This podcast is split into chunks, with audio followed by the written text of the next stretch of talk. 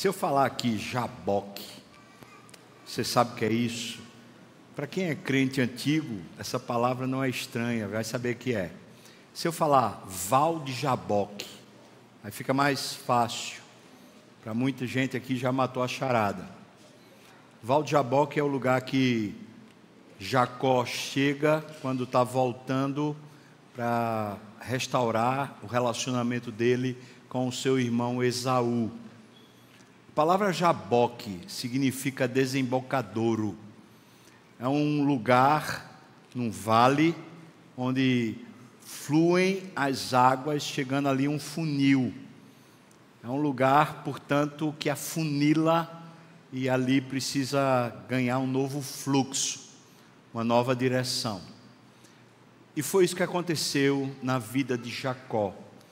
A vida de Jacó toda, ela foi, foi espalhada, esparramada em muitas direções, numa tentativa louca de prosperar, de ter a bênção. Até que Deus conduziu ele ao val de Jaboque, ao desembocadouro. Todo mundo, de alguma maneira, todo crente, descrente, seja quem for, chega um momento da vida que é um momento limite. Dali alguma coisa nova vai nascer dali alguma coisa que ainda não foi experimentada passará a existir. E eu chamo você para a gente, pela Bíblia, tentar conhecer melhor, mais profundamente essa história e aplicá-la, quem sabe por meio do Espírito, Deus nos aplica essa palavra para nos abençoar. Gênesis capítulo 32, dos versículos 22 até o 32, para a gente ler a história onde Jacó luta com um anjo, um anjo do Senhor, o próprio Deus, e ali ele vence e perde ao mesmo tempo. Vamos ler? Diz assim o texto, capítulo 32, a partir do verso 22. Levantou-se naquela mesma noite tomou suas duas mulheres, suas duas servas, seus onze filhos e transpôs o val de Jaboque. Tomou-os e fê-los passar o ribeiro, fez passar tudo o que lhe pertencia. Veja bem, né, o clima, o clímax que está chegando. Ficando ele só. E lutava com ele um homem até o romper do dia. Vendo este que não podia com ele, tocou-lhe na articulação da coxa, deslocou-se a junta da coxa, de, da coxa de Jacó na luta com um homem. Disse este: Deixa-me ir, pois já rompeu o dia. Respondeu Jacó: Eu não te deixarei ir, se me não abençoares. Perguntou-lhe, pois, como te chamas? E ele respondeu: Jacó. Então disse: Já não te chamarás Jacó, e sim Israel, pois como príncipe lutaste com Deus e com os homens e prevaleceste. Tornou Jacó: Dize, rogo-te, como te chamas? E ele respondeu: Por que me perguntas pelo meu nome? E o abençoou ali. Aquele lugar chamou Jacó Panimel, Peniel, pois ele disse: Vi a Deus face a face, e a minha vida foi salva. Nasceu-lhe o sol quando ele atravessava Peniel, e ele manquejava de uma coxa. Por isso, os filhos de Israel não comem até hoje o nervo do quadril, na articulação da coxa, porque aquele homem tocou a articulação da coxa de Jacó no nervo do quadril. Vamos orar. Deus, é, o que é que o Senhor quer através desse texto? Onde o Senhor quer chegar conosco? O que eu te peço, Senhor, é que eu não atrapalhe, mas seja usado, seja um canal. Por isso me capacita, Deus. Eu também te peço, Senhor, que nesses corações aqui, ou seja onde for, o Senhor tire os empecilhos e alcance os seus propósitos para a tua glória, Pai. Usa agora o teu espírito com poder e graça, no nome de Jesus. Amém e amém. A gente lê essa história e fala assim: é uma briga, né? Um homem contra outro homem. E, bom, que grande coisa, né? Ele chega a perguntar: como é teu nome? Ele não diz o nome. Abençoa, vai embora. Mas uma coisa que quem é crente, conhece a história, sabe: que nunca mais Jacó foi o mesmo, nunca mais. Inclusive o nome dele foi mudado o nome dele passou a ser Israel. E para ele ter sido mudado o nome, significa que aquele que lutava com ele tinha ascendência, tinha autoridade, era superior a Jacó. E eu vou lhe explicar por quê. Porque para dar o nome, ou para mudar o nome, é preciso ter autoridade, é preciso ter superioridade para abençoar também. O inferior não abençoa o superior, sempre o superior abençoa o inferior. E como no desfecho dessa história existe essa mudança de nome e existe uma bênção, a gente fica olhando e diz: tem alguma coisa aí. E eu queria que a gente olhasse justamente que coisas são essas, na medida que Deus fosse nos iluminando aqui. Vamos começar um pouquinho atrás, falando sobre essa história de Jacó, quando ele se espalhou todo. Jacó sai de casa e vai para Padã Arã, a terra lá do seu avô, do seu avô Abraão. Ele vai para lá quando já tinha 77 anos. Ele brigou pela bênção, pelo direito de primogenitura com o seu irmão, quando ele tinha 40 anos. Portanto, passaram os 37 anos até que ele fosse embora.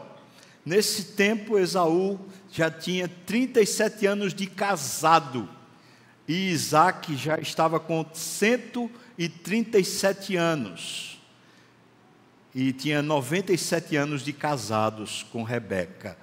Imagina, né? Que, que boda é essa aqui, né, no casamento, 97 anos estão os dois casados. Jacó serve a Labão durante 14 anos pelas duas mulheres que ele termina recebendo, Lia e Raquel. E quando nasce José, ele pede a Labão a permissão para voltar para sua terra. Quando José nasce, portanto, Jacó já tem 91 anos. São números, né, tão fortes, porque não é um jovenzinho, 91 anos. Ele serve a Labão ainda por mais seis anos, para ter um rebanho, para ter um, uma benção, um pertencimento. Completando então 20 anos que ele fica lá na terra de Padã Arã, quando então ele retorna até a terra dos seus pais. Quando Jacó sai de Padã Arã, ele já está com 97 anos.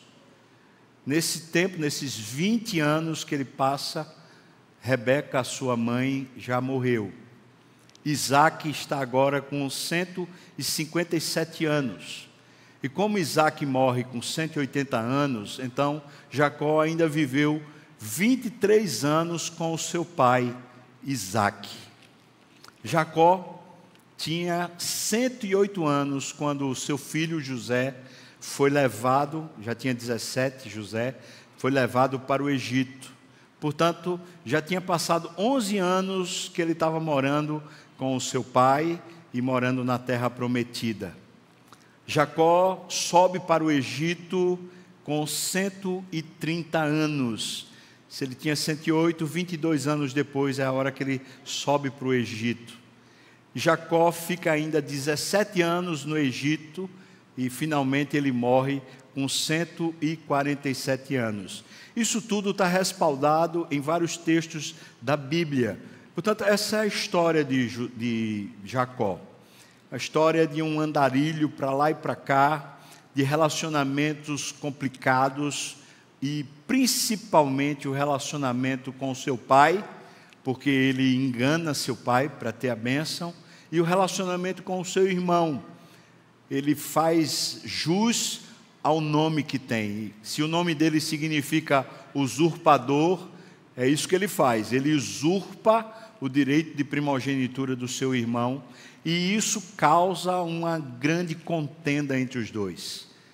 É, Esaú, antes que Jacó saia, ele promete matá-lo. Esse é o tamanho da ira, o tamanho do problema. Morte há de chegar. Quando Jacó está decidindo voltar de Padã Arã para a terra do seu pai, muita coisa já aconteceu e ele está resolvendo se reconciliar com o seu irmão Esaú.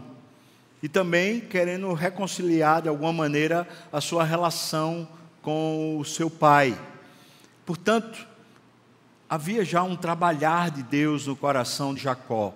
Ele não era um homem convertido, mas era um homem que Deus estava fazendo um processo de mudança de entendimento. Ele viveu a vida toda dele para conquistar bênção, conquistar recurso.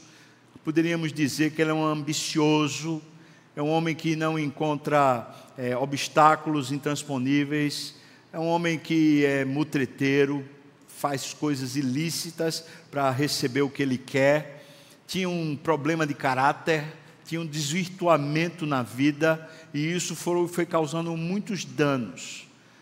Até que ele depois de passar por uma série de enganos também, especialmente com Labão, seu sogro, ele, tratado por Deus, ele diz: está na hora de eu voltar.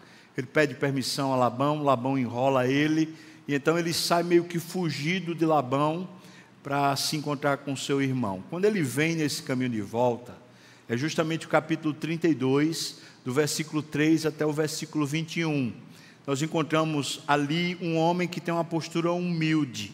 Você pode ver isso nos versículos 3 a 5 do capítulo 32. Nós encontramos um homem que ora, mesmo com muito medo, ele está com um medo perturbador, porque ele sabe que o seu irmão agora é um rei, e é um rei que tem um exército grande. E como antes, há 20 anos atrás, o irmão tinha prometido matá-lo, ele não sabe se o irmão ainda continua com essa ira toda. Ele está resolvido, vou voltar, mas com medo. E enquanto ele tem medo e está decidido em voltar, nesse caminho ele para e ora. E fala com Deus as coisas que precisam ser dita para Deus. Isso mesmo antes da luta que ele vai ter com Deus. Ele monta uma estratégia que é prudente e ninguém poderia dizer que ele está fazendo isso de forma carnal, porque ele está orando. Então ele resolve mandar presentes para o seu irmão, a fim de aplacar a ira ou talvez manifestar o desejo de ter paz. Os presentes que ele manda não são presentes baratos. Ele manda pelo menos 580 animais de grande valor. E depois ele vai com a sua família nesse primeiro momento, colocando sua família à frente, para que o irmão veja quantos filhos, esposas ele tem, para que o coração do irmão fique mais sereno e não haja finalmente aquela guerra ou aquela briga até a morte. Mas tem uma coisa que está faltando na vida de Jacó. Ele já tinha se encontrado com Deus, mas ele ainda não tinha sido salvo.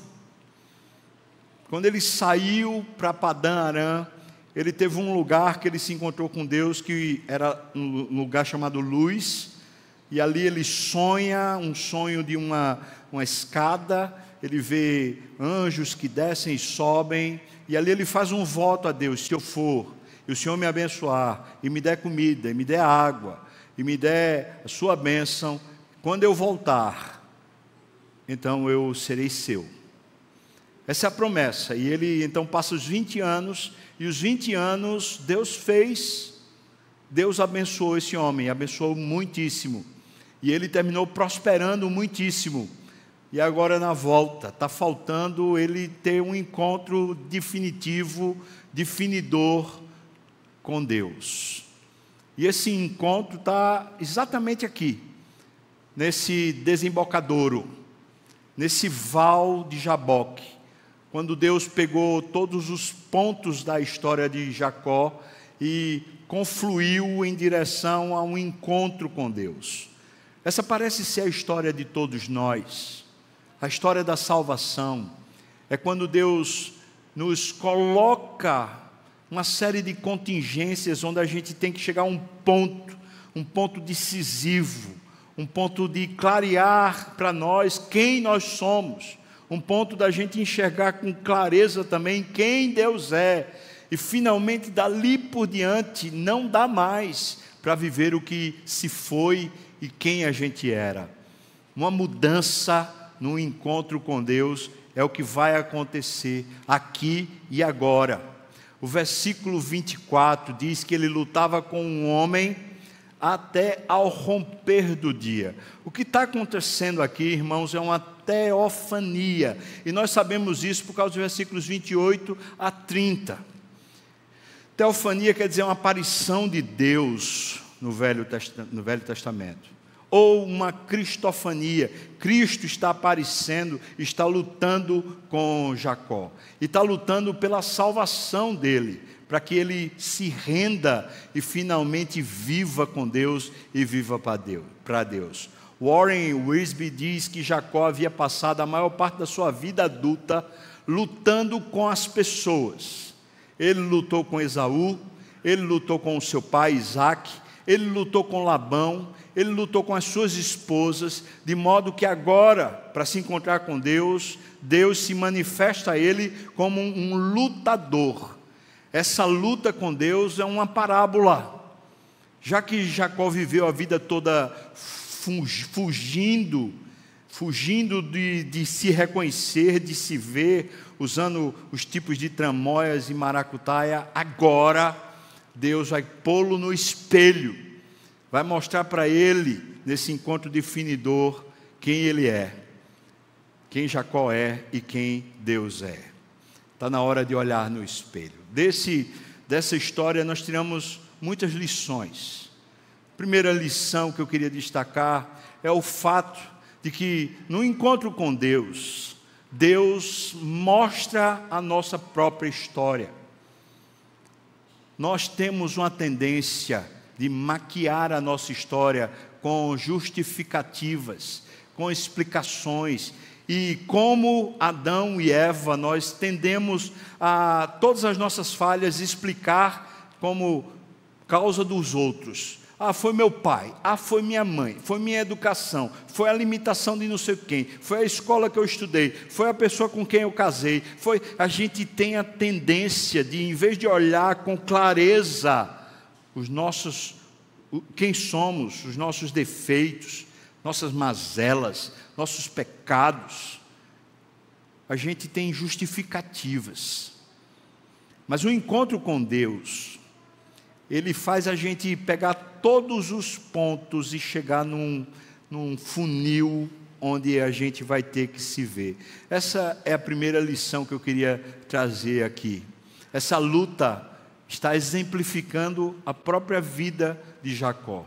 Mas a segunda lição, Deus pega e toca Jacó, e toca na articulação da coxa, diz o versículo 25: tocou-lhe na articulação da coxa, deslocou-se a junta da coxa, da coxa de Jacó na luta com o homem. A segunda lição, irmãos, quando Deus está encontrando a gente nessa história, bota a gente no desembocadouro, ele precisa fazer a gente entender a nossa fragilidade. Ao que tudo indica, Jacó, mesmo já com essa idade, ele é um homem muito robusto, muito forte. Ele consegue passar uma noite toda brigando. Ele ainda tem muita capacidade, engenhosidade, e sabia muito bem como se esquivar passa a noite toda brigando, mas no encontro com Deus, essa é a segunda lição. Deus toca e faz ele ficar desengonçado. Veja só, a articulação que Deus tocou é justamente que dá a mobilidade para ele ser um guerreiro. Deus tirou dele o centro da mobilidade para que ele não conseguisse mais brigar. Querendo ou não, agora ele está rendido. Querendo ou não, ele agora é um manco.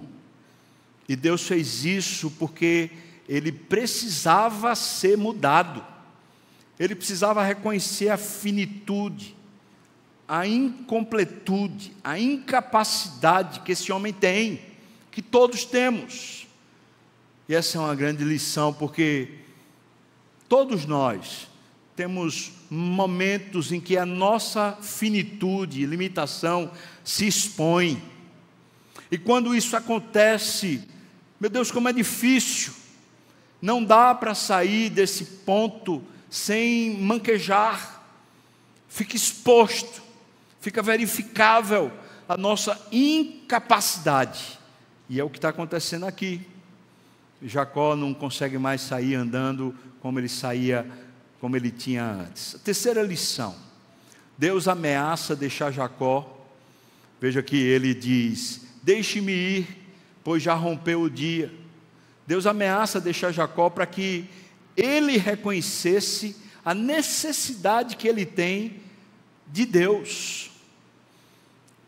Nessa jornada com Deus, quando a gente é, como Jacó, um lutador, em vez de se render a Deus, a gente vive, parece que peitando. Não, peraí, não, peraí, não, peraí, não pode ser assim, não, tem que ser assim. Aquela coisa de ficar peitando Deus. Então chega uma hora que Deus diz: tá bom, vamos embora. Mas como ele fez o Velho Testamento todo, ele usava os profetas para anunciar o juízo que viria mas em forma de ameaça, dizendo: olha, se vocês se converterem, se vocês mudarem o caminho, essas coisas não precisam, precisarão acontecer com vocês. Então Deus faz agora isso. Deus chega e diz para ele: ó, oh, vamos embora.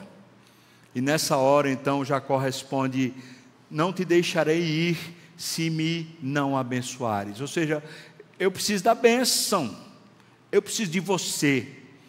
Não tem como o senhor ir sem eu ser mudado, sem alguma coisa acontecer comigo. Eu não consigo mais, eu não suporto mais. Está difícil demais. Eu já estou rendido, já caí, já não consigo lutar. Tem que ter alguma coisa diferente. Faça alguma coisa diferente, Deus. Por favor, faça alguma coisa diferente em mim. É o que ele está dizendo. Não dá para acabar esse encontro desse jeito. Não me ameace que vai embora, porque sem o Senhor, eu já sei o que é que eu sou. Eu já sei o que é que eu tenho. Eu já sei o que é que eu vivi e vivo. Jacó fisicamente está ao quebrado. Ele sabe que o superior é quem abençoa o inferior. É por isso ele diz: então me abençoe. Jacó já havia experimentado a bênção da prosperidade ele é rico. Ele tem o que ele quer e que precisa. Mas agora ele luta para experimentar a bênção de um novo Jacó, ou de uma nova vida, de uma mudança interior, de não ser mais o que ele sempre foi. E é isso que ele está pedindo a Deus. Quando a gente chega nesse ponto, fica claro para a gente que o que está acontecendo com Jacó é a salvação. A salvação é esse encontro com Deus que faz a gente se render até o ponto da gente pedir mesmo a Deus: não me deixa mais ser do jeito que eu sou, porque eu não aguento. Já estraçalhei a vida de tanta gente, já fiz tanta coisa que não devia. Senhor, por misericórdia, me muda, me faz ser alguém diferente. Quando Deus pega a gente nesse ponto, Ele já quebrou todas as nossas barreiras, então a salvação começa a operar.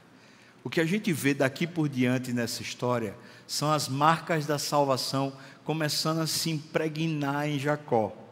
E a primeira marca da salvação aqui é o arrependimento.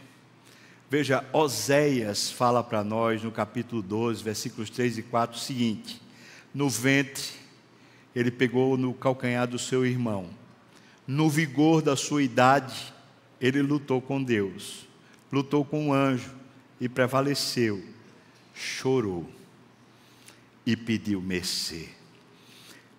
A gente não lê isso em Gênesis que ele chorou, mas em Oséias está claro que esse homem vai ao pranto, ele está se derramando.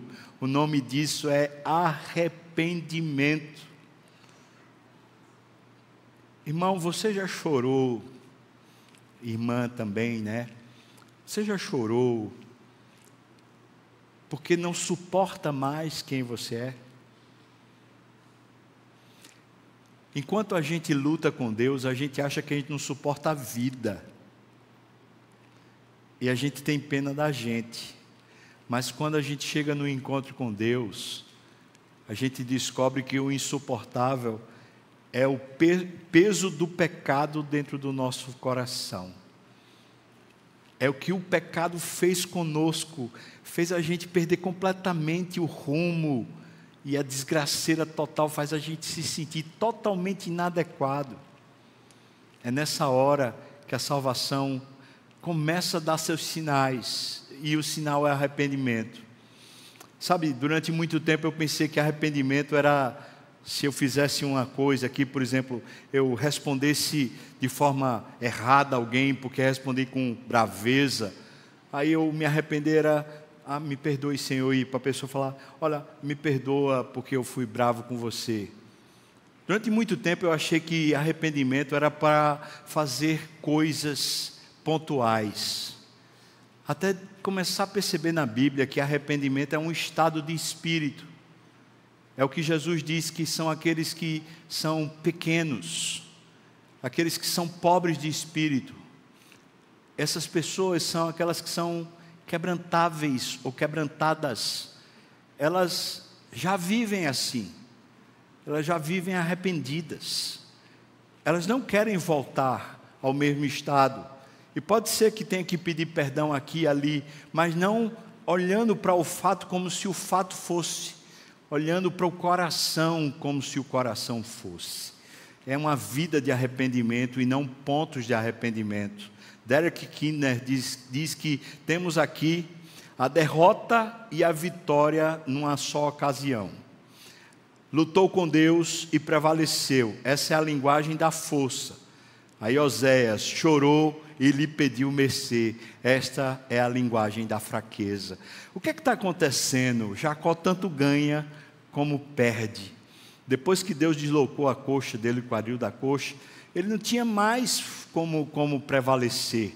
Mas Deus não quer derrotá-lo por derrotar. Deus quer que ele descubra que a grande vitória dele é Deus e não a sua própria força. E à medida que ele perde, ele ganha em descobrir a grande força que está sobre ele, a força do próprio Deus. Ele se humilha, chora, reconhece que não pode mais viver sem um encontro profundo e transformador com Deus. E ele pede uma urgência, uma sofreguidão que é expresso pela, pelo choro, esse choro copioso, compulsivo. Não desperdice esses momentos. Quando eu era adolescente, ali, aquela fase, eu chorava que só. Mas eu sempre chorava escondido, porque sempre tive vergonha de chorar, né? Eu acho que todo mundo tem. Então eu chorava, me, me trancava no quarto, ficava chorando ali com. Até que um dia minha mãe viu que eu estava chorando e falou assim para mim: olha, é, aproveite o choro, porque o choro é definidor aproveite e use bem o choro, porque se você está chorando, não chore para lamentar como se você fosse vítima, chore para descobrir o que de Deus tem aí. Rapaz, aquilo foi tão abençoador para mim. Nós precisamos chorar, irmãos, mas não chorar como se a gente fosse um coitado, chorar porque Deus está dando para a gente a oportunidade, apesar de sermos quem somos. Apesar da nossa completa inadequação, mas Deus parece que ainda se importa. Você pode dizer amém? Ele se importa, ele ainda nos quer e como nos quer. A segunda marca é uma confissão. E quando a gente realmente é convertido, a gente não tem nenhum pacto com o pecado, nenhum. A gente não quer viver fingindo como um hipócrita, a gente quer ser quem a gente é. E veja, você lembra do Jacó no passado, quando ele foi pegar o direito de primogenitura, ele se fingiu postiçamente que era Esaú, para o seu pai que era cego ficar enganado e abençoá-lo com o direito de primogenitura. Mas naquela ocasião, Isaac pergunta duas vezes para ele: Você é Esaú? Ele fala, sou, sou eu, Esaú. Você não é Jacó? Não, sou eu, sou Esaú. Ou seja, ele mente, ele não se define. Mas nesse encontro, versículo 27, Deus faz questão de ir lá naquele ponto do passado e diz: Como te chamas? Será que Deus não sabe? Mas esse aqui é o problema de Jacó. Ele quer viver a vida que não é dele. Ele quer ser quem ele não é. Ele vive a vida postiça como um suplantador, como alguém que deseja ser o que Deus não preparou ele para ser. O que é interessante é que antes que eles nascessem, Deus já tinha escolhido ele para ser o que receberia a primogenitura e a bênção. Só que ele não sabia disso. Isso faz a gente descobrir uma, uma coisa tão maravilhosa. Se você é salvo, ou se Deus permitir que você escute isso, se você é salvo, há um projeto de Deus antes que você exista, e nesse projeto ele já sonhou em lhe abençoar. Está me ouvindo, irmão? Ele sonhou, ele planejou. Enquanto a gente luta para ter bênção, para ser alguma coisa, a gente resiste à bênção que ele desde antemão preparou para vivermos a gente resiste de desfrutar o que Ele tem para nós, porque a gente está, não, tem que ser assim, não, é desse jeito, e a gente nessa luta, a gente vai deixando para depois a bênção que Deus quer nos dar. Chega agora, Deus diz: Como é que você se chama? E nessa hora ele não tem outra coisa a dizer. Ele diz: eu sou suplantador. Eu sou esse falsário, enganador. Olha aqui, ó. Pode olhar aqui, hipócrita. Sou esse aqui, ó. É isso que ele está dizendo quando ele diz Jacó. É isso que significa o nome dele. Uma das marcas da salvação, essa confissão. Eu sei quem eu sou. Enquanto, irmãos, a gente resiste a admitir isso, a gente vive preso, a gente vive doído. Mas quando a gente se sabe, se reconhece e fala para Deus, a gente está livre. Foi o que aconteceu com Jacó. Deus pergunta como te chamas. Ele não quer mais enganar. Ele agora quer ser uma nova pessoa. Ele admite a sua identidade sabe que é um suplantador, agora ele está confessando o seu pecado. A terceira marca da salvação que a gente vê aqui é uma mudança de identidade. Vamos prestar atenção nisso.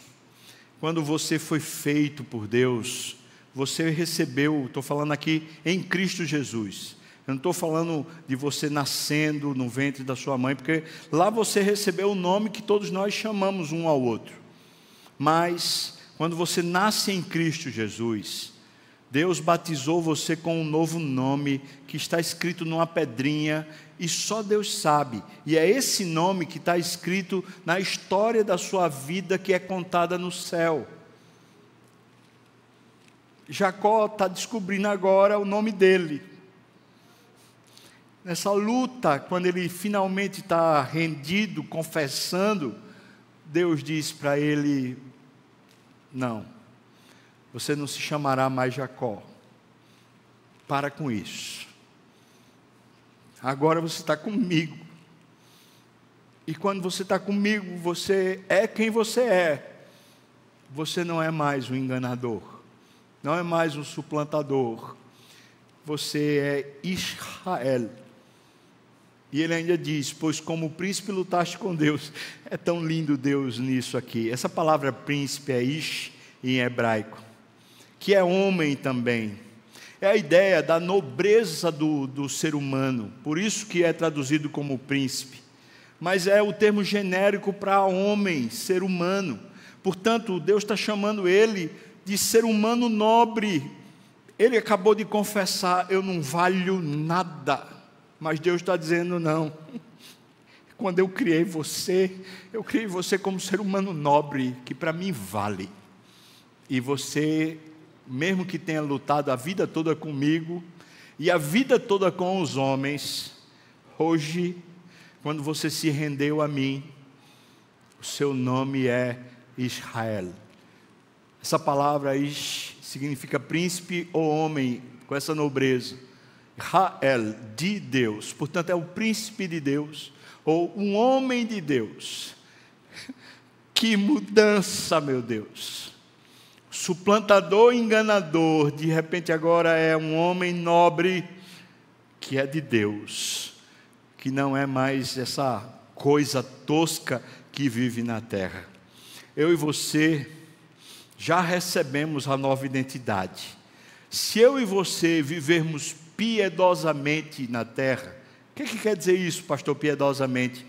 Estou falando de buscar Deus, irmão. Eu não estou falando de você ser religioso. Eu estou falando de você buscar o Senhor. E você sabe a diferença quando de fato a nossa alma se apega ao Senhor e a gente vai atrás, a gente quer Ele. Se você é piedoso, você vai descobrindo paulatinamente como Deus lhe vê. Isso vai sendo revelado a você e vai tirando de você um peso de você tentar ser quem você pretende ou quem os outros querem que você seja. Aqui está um grande mistério. Hernandes diz: Jacó perdeu a luta com Deus e ganhou a vitória. E tornou-se forte ao reconhecer-se fraco, deixando de ser um suplantador para se tornar um príncipe de Deus, aquele que luta com Deus e prevalece. Quarta marca da salvação. Todo mundo que de fato é salvo, a partir daí quer conhecer a Deus. Antes, Deus pode ser até crido, não no sentido da fé salvífica, mas no sentido de, não, eu aceito que Deus existe. E ele pode ser até enigmático, chamando a gente para uma pesquisa ou para um, um, uma tentativa de descoberta, que se chama filosofia. Mas quando a gente é salvo, a gente passa a querer conhecê-lo. Veja o que é que acontece. Tornou Jacó, dize, rogo-te. Veja a humildade desse homem agora. Eu estou pedindo a você, de, com humildade, como te chamas? Ele acabou de mudar o nome de Jacó. Então Jacó diz: Eu também quero lhe conhecer. O Senhor acabou de me, desnudar por completo, me fazendo uma nova criatura. Quem é o Senhor? Quem é com quem eu falo, com quem eu trato? Essa é a nossa grande, esse é o nosso grande apetite, irmãos. Depois de salvo, a gente quer conhecer a Deus. Quem é esse Deus tão maravilhoso? Quem é esse Deus tão poderoso, tão grandioso? Quem Ele é? Que desejo de conhecê-lo. Que desejo de saber quem de fato é esse Deus, de forma muito pessoal, quero conhecê-lo em mim, na minha vida, na minha cabeça, no meu coração, entendê-lo e tomar proporção na minha vida à medida que conheço. É isso que está acontecendo aqui no versículo 29. E o texto diz que ali Deus responde: Por que perguntas pelo meu nome? E abençoa ele. E a pergunta é: Mas que bênção era essa? Bom, essa aqui é uma unção para uma nova vida, é uma capacitação de Deus para que ele dali por diante seja Israel.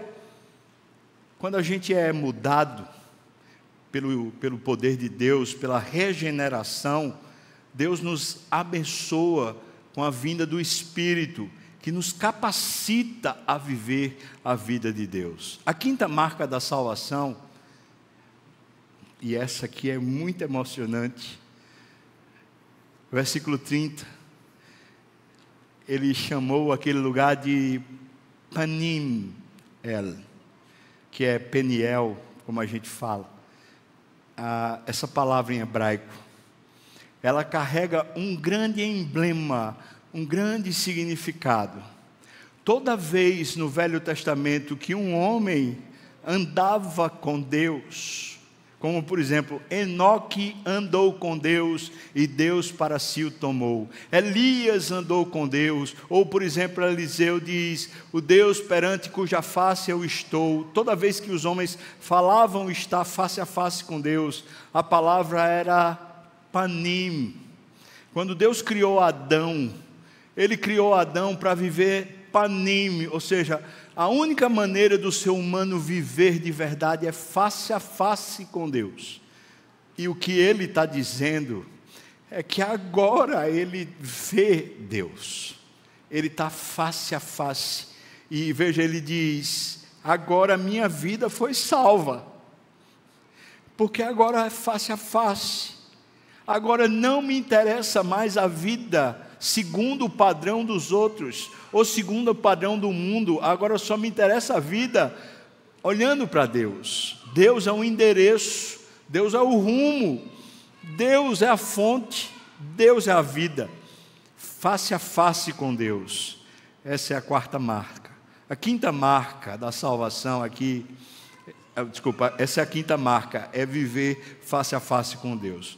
Mais uma vez, ele deu um nome especial ao lugar quando ele se encontrou com Deus. O primeiro foi Betel, que se chamava Luz. O segundo foi Manaim, quando ele se acampou e os anjos vieram, já nesse caminho de volta. E quando os anjos vieram, ele chamou aquele lugar de duplo acampamento. Tinha o um acampamento dele e tinha o um acampamento de Deus vizinho a ele, ele chamou de Manaim. E agora ele está chamando de Panim El Peniel, o lugar onde ele se vê, onde ele conhece Deus face a face. Sexta marca da salvação. Dali por diante, ele passa a ter um novo caminhar. O versículo diz: Nasceu-lhe o sol quando ele atravessava Panimel, e ele manquejava de uma coxa. Dali por diante,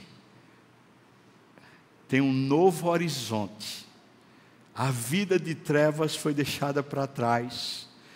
O sol nasceu na vida de Jacó. Tem uma nova esperança.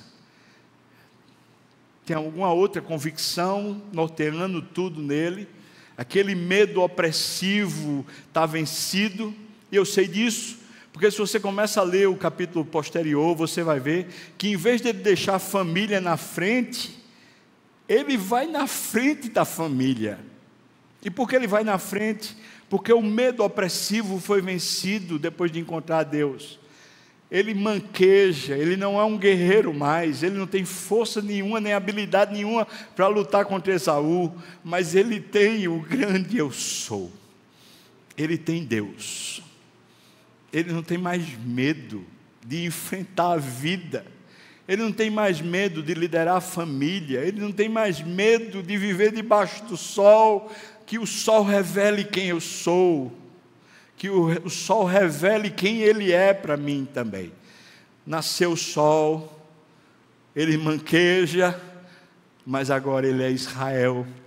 Agora o Deus dos seus pais é o Deus dele. Amém. Deus transformou a partir daqui, o ódio de Esaú em amor. Deus transformou o medo de Jacó em alegria. Aquele que teve um encontro temido, né? Estava tão temido, agora, em vez de ser uma briga, passou a ser uma bênção. Eles se encontraram, choraram, se abraçaram, se beijaram e se reconciliaram.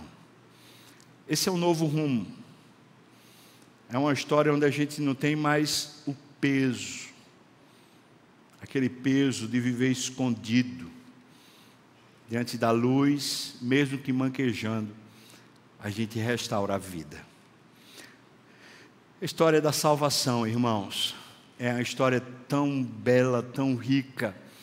Eu tinha tantos outros elementos que, que Deus foi mexendo, falando no meu coração, mas que baste esse para nós hoje, ou esses para nós hoje. Algumas perguntas para fazer a você nesse final. Você já chegou ao desembocadouro? Chegou algum momento que, meu Deus, tem que resolver minha vida. Não dá mais, não aguento mais, eu não quero mais desse jeito. Quando você chegou a esse desembocadouro, você lutou com Deus? Ou você encontrou Deus? Tem tanta gente que chega no desembocadouro e não se encontra com Deus e fica tão perdido, tão enlouquecido. Talvez hoje, aqui nesse lugar, seja para todos nós um grande desembocadouro. Deus trouxe a nossa história até aqui. Eu sei de uma coisa, hoje aqui é Panim El. Eu sei que a presença dele está aqui. Ele está face a face comigo aqui e com você também. A minha vida foi salva. Não dá para andar mais altivo, é mancando não tem mais pacto com o pecado, é arrependido. Não tem mais medo do futuro, tenho esperança, porque o sol nasceu. Tem uma vida nova. Você tem isso, irmão? Você já recebeu isso? Eu pergunto, como está hoje isso para você? Essa é a minha segunda pergunta. Você está buscando a Deus? conhecendo mais Ele e amando mais Ele, ou você vai perdendo isso, vai deixando isso para lá. Só tem uma razão para a gente continuar aqui na terra, irmãos. É para o cordeiro receber a recompensa pelo seu sacrifício. Em outras palavras, é a gente viver para Ele, a gente se entregar totalmente a Ele e ser usado por Ele para trazer glória a Deus aqui na terra. Se você topa, mesmo que hoje não tenha sido o seu jaboque, ou talvez foi, mas se você to topa, dizer sim, Senhor, eu quero viver para Ti, eu quero, mesmo que manquejando, eu quero andar na luz, andar na salvação, como Jacó, dali por diante virou Israel, eu quero ser um homem de Deus, uma mulher de Deus. Fique de pé, eu quero orar com você e orar por você, entregando nossa vida ao Senhor por isso. Vamos orar e depois eu peço que os presbíteros venham para cá para a gente distribuir a ceia. Ó oh, Deus, como é linda a tua palavra, como é rica e poderosa. O Senhor um dia me alcançou e mudou minha vida. Talvez essa seja a grande história para todos nós aqui. Talvez para alguém hoje é o dia do Jaboque. Eu te peço, Senhor, completa essa obra. Agora, Senhor, sobre todos nós que já temos isso, aquece o nosso coração. Nós queremos só viver para Jesus e queremos em tudo honrar Jesus. Senhor, livra-nos de todo mal. Capacita-nos a reconciliarmos com os inimigos. Capacita-nos a liderarmos a família. Capacita-nos, Senhor Deus, a vivermos debaixo do sol, com um brilho no rosto, Pai. Ajuda-nos para a tua glória. Eu te peço isso no nome de Jesus. Amém, Senhor.